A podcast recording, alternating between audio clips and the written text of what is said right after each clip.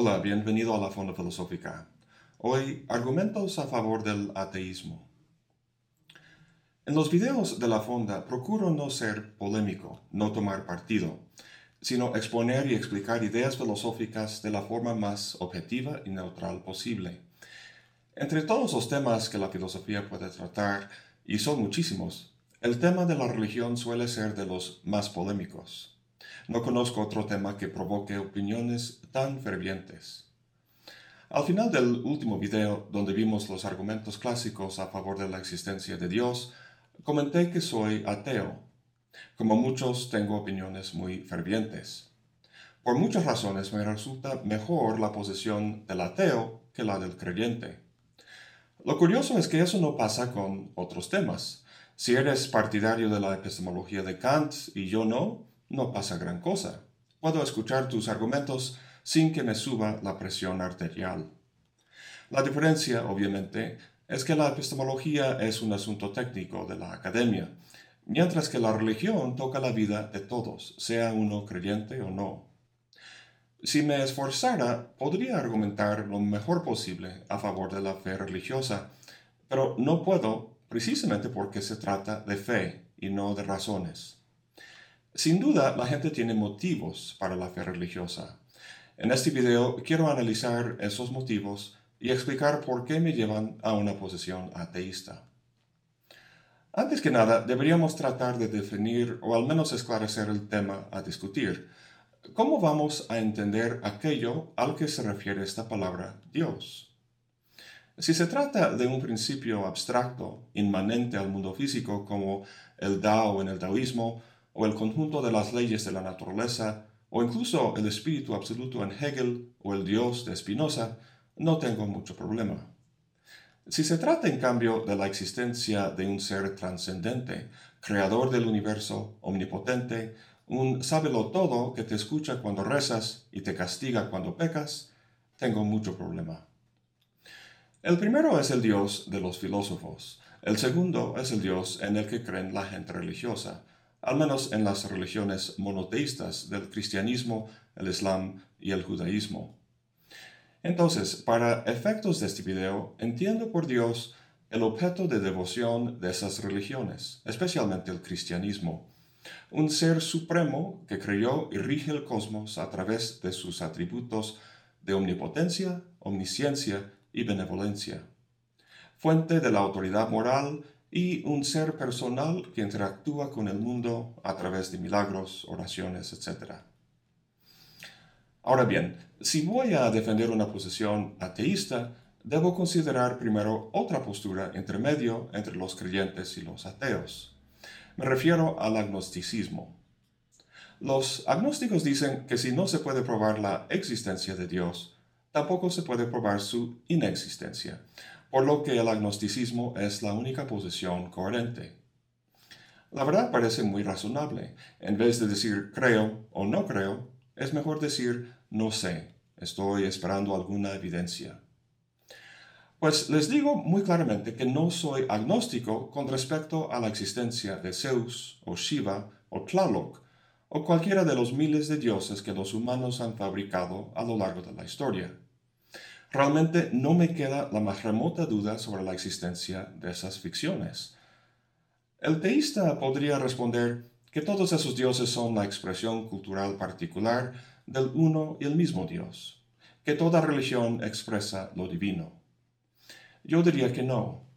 Si comparas los atributos y mandamientos de todos esos dioses, si requieren de sacrificios humanos o no, si prometen una vida después de la muerte, si intervienen en la esfera humana o no, etc., verás que hay muchas diferencias, cosa que refleja no una sola divinidad bondadosa, sino, a mi parecer, la ignorancia y miedo de la especie humana.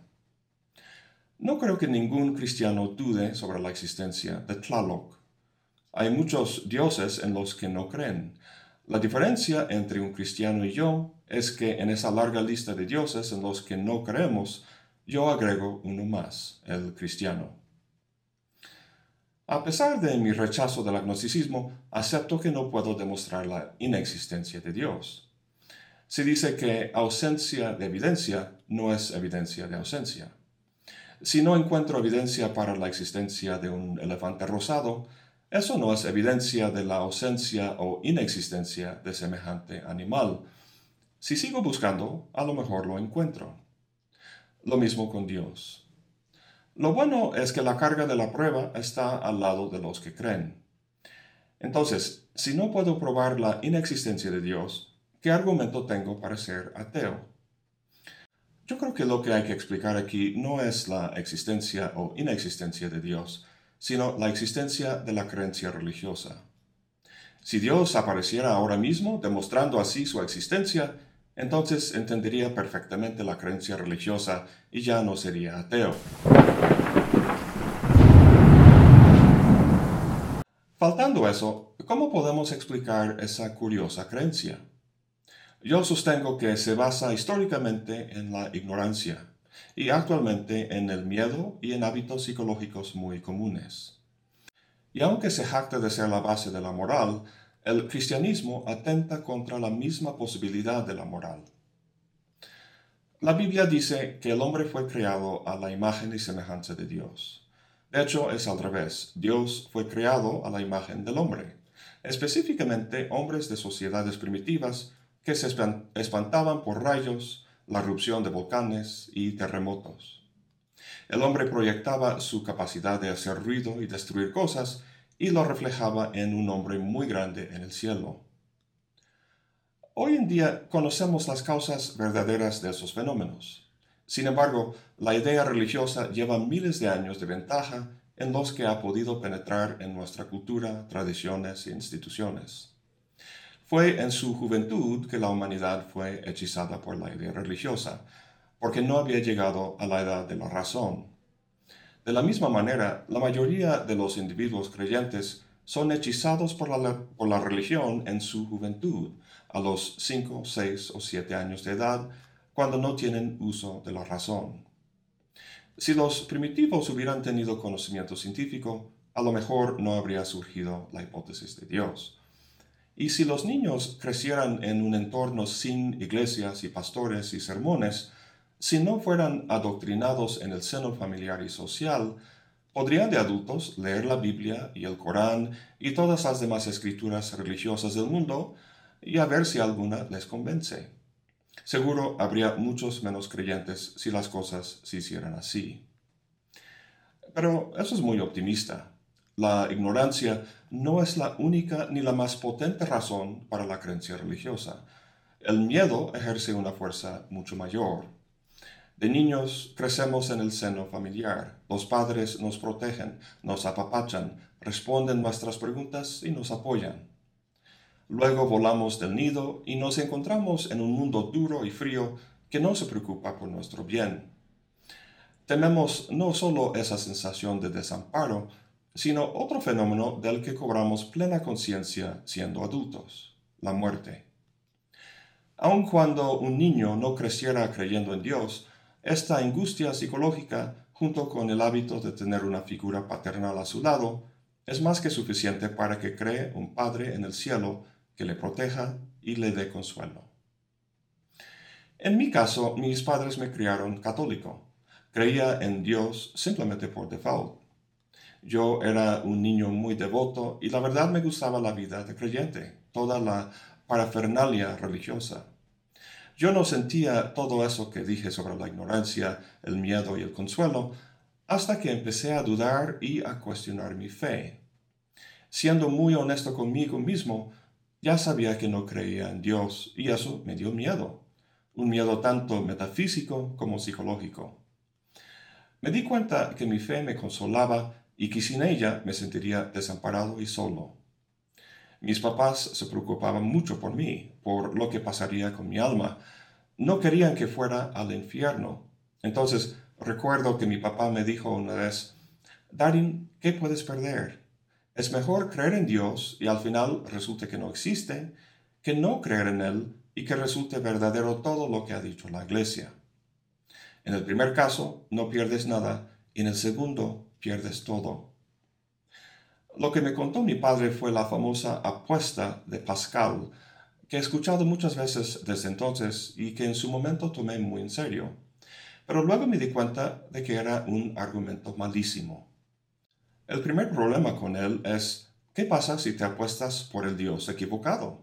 Si no atinas, ya te chingaste. El segundo y más importante problema es que es moralmente repugnante. Para conseguir el grado de doctor, tuve que pasar muchos años de lectura y formación y mucho trabajo.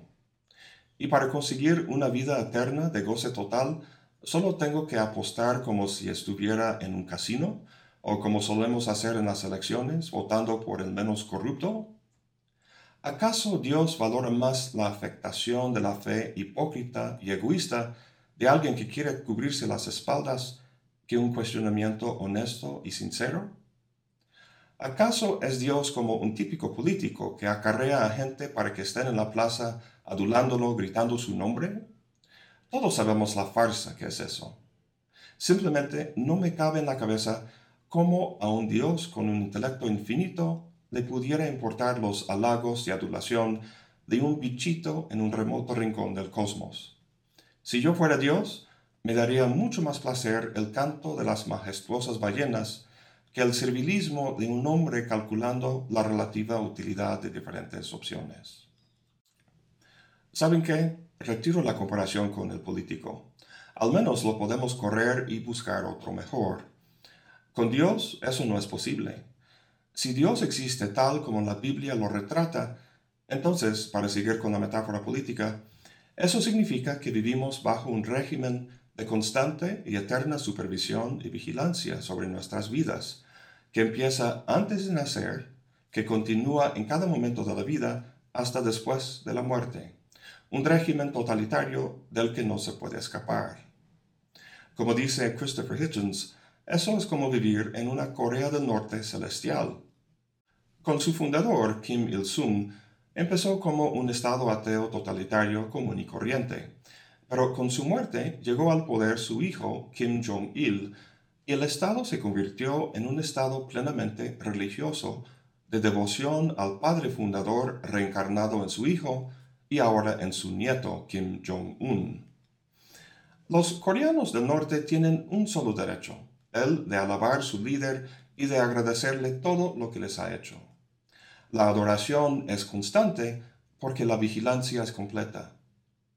El mandatario no tiene la omnisciencia de Dios, no puede leer tu mente, pero sí dispone de un aparato de control psicológico muy sofisticado, que a través del miedo inculca una disposición de obediencia y adoración que se vuelve de segunda naturaleza en la gente. El efecto de este sistema de control es la constante expresión efusiva de adoración al líder. Este es un fenómeno que todos los que han visitado este curioso país han comentado. Entonces, lo que tenemos en Corea del Norte es la encarnación del paraíso cristiano, un sistema de alabanza permanente. No veo cómo se distingue el sistema divino del cristianismo del sistema totalitario de este país, salvo en un solo detalle. Al menos en Corea del Norte puedes morir y así escapas de las garras del líder, o si tienes mucha suerte puedes escapar por la frontera. En la dictadura celestial no existe esa opción. Naces bajo su mando. No tienes la opción de salir de ella. Te vigila en todo momento hasta te puede condenar por un crimen de pensamiento. No solo el acto de fornicar, sino meramente pensar en acostarte con esa chica te condena. Uno actúa bien para evitar esa condena y si actúa mal, sufre un castigo eterno. Tienes que alabar eternamente a ese querido líder cuyo mando nunca estuvo bajo tu poder de rechazar. Hay gente que dice, quisiera poder creer en Dios, pero simplemente no puedo.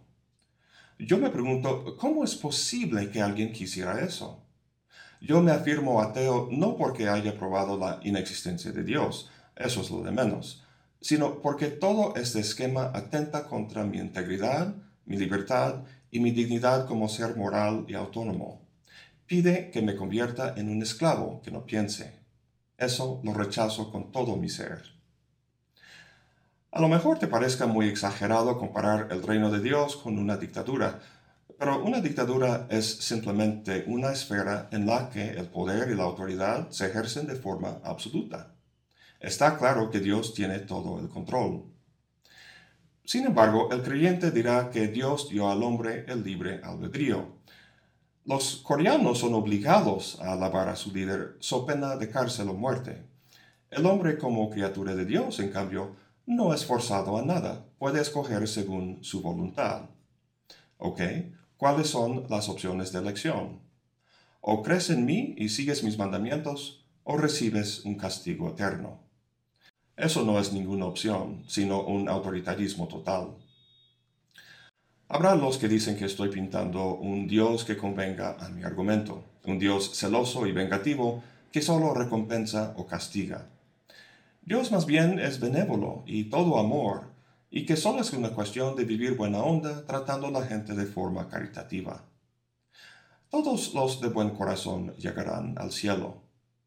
Pues eso suena medio bonito, pero yo me pregunto de dónde sacan esa imagen de Dios. Es verdad que Jesús dice cosas éticamente loables sobre el trato de los pobres y los marginados, pero también dice, como en Marcos 16, 16, que los que creen y son bautizados serán salvados, y que los que no creen serán condenados. La fuente para mi análisis aquí es la Biblia. ¿De qué otras fuentes podríamos tener conocimiento sobre la voluntad de Dios y nuestras obligaciones al respecto? Una primera fuente sería alguna evidencia empírica, científica, cosa que no tenemos. Una segunda posibilidad sería un argumento lógico, como vimos en el último video. Aun cuando esos argumentos fueran sólidos y nos convencieran de la existencia de Dios, lo único que podríamos concluir es que ese Dios es un principio abstracto, un motor inmóvil, creador del cosmos, mas no nos diría si tiene una voluntad, si quiere que hagamos ciertas cosas, etc. Una tercera fuente sería una revelación. Esto, según los cristianos, lo tenemos en la Biblia. Y como último, la única otra fuente sería la experiencia personal de cada quien, sea Dios hablando directamente a la persona o un sentir general acerca de su naturaleza. No me puedo basar en la experiencia personal de las personas, porque para empezar son tan variadas y si lo hiciera tendría que preguntarle primero, ¿cómo sabes que esa experiencia no sea resultado de una psicosis? Los consultorios de los psiquiatras están llenos de gente que creen toda una gama de cosas bizarras que no tienen nada que ver con la realidad. No digo que el creyente sea psicótico, sino solo que la experiencia idiosincrásica se presta a grandes exageraciones e ilusiones, incluso cuando se trata de objetos empíricos. Digo todo esto para justificar mi caracterización de Dios como dictador, una conclusión que me parece ineludible si nos basamos en los textos de la Biblia. Voy a cerrar mi reflexión con la cuestión de Dios como la base de la moral. Sería fácil señalar muchos casos del Viejo Testamento donde Dios permite o exige el genocidio, la esclavitud y la violación. Sin embargo, me parece filosóficamente más interesante fijarnos en el dogma central del cristianismo. Todos sabemos del sacrificio humano en la cultura azteca ofrecían los, corazones de sus víctimas para propiciar a sus dioses. Sabemos que eso es una barbaridad. El dogma central del cristianismo descansa también en un sacrificio humano. La crucifixión de Jesús era necesaria para lavar la mancha de un pecado original que supuestamente ensuciaba a toda la humanidad. Con este acto, ese pecado original fue perdonado. Acabamos de pasar por Semana Santa lo que los cristianos del mundo celebraron ahí es algo que en cualquier otro contexto nuestra moralidad encontraría aborrecible.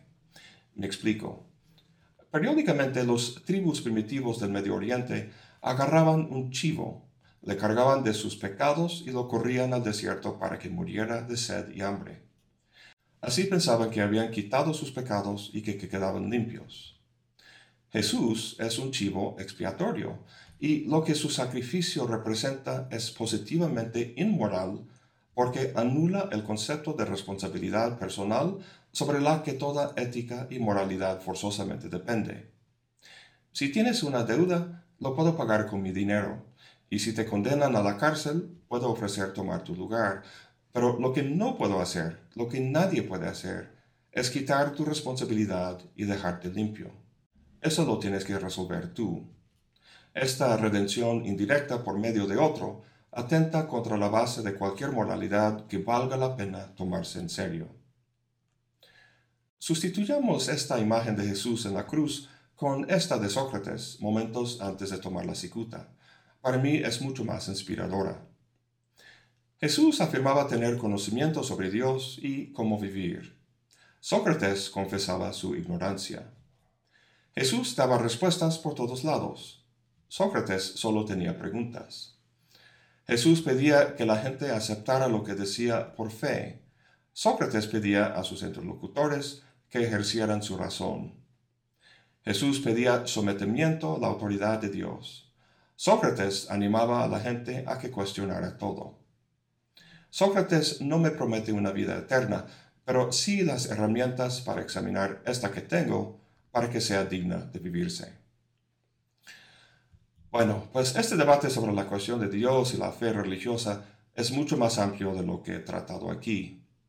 Tengo varios amigos y colegas muy inteligentes que son creyentes, lo mejor sería hacer una serie de videos en forma de debate con esos colegas para que respondieran a mis argumentos, de modo que de forma dialéctica podríamos llegar a una exposición más objetiva del debate de la que he podido hacer solo yo. A lo mejor algún día lo haga, pero de momento dejo esta cuestión aquí para pasar a otros temas no tan polémicos. Eso es todo por hoy. Gracias por acompañarme. Hasta la próxima y buen provecho.